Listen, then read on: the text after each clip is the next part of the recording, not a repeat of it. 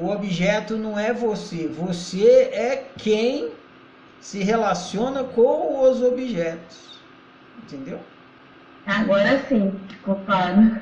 Objeto é tudo, é o oposto do que você falou. Objeto é tudo que não é você. Você nunca é o objeto. O objeto é sempre o outro. O pão, o vizinho, o, trânsito. É tudo com o que você está se relacionando é o objeto.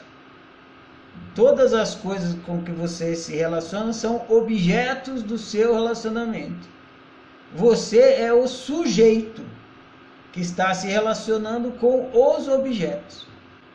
Esses objetos podem ser vegetais, minerais, animais e humanos. Então o objeto é sempre o outro. Você é o sujeito.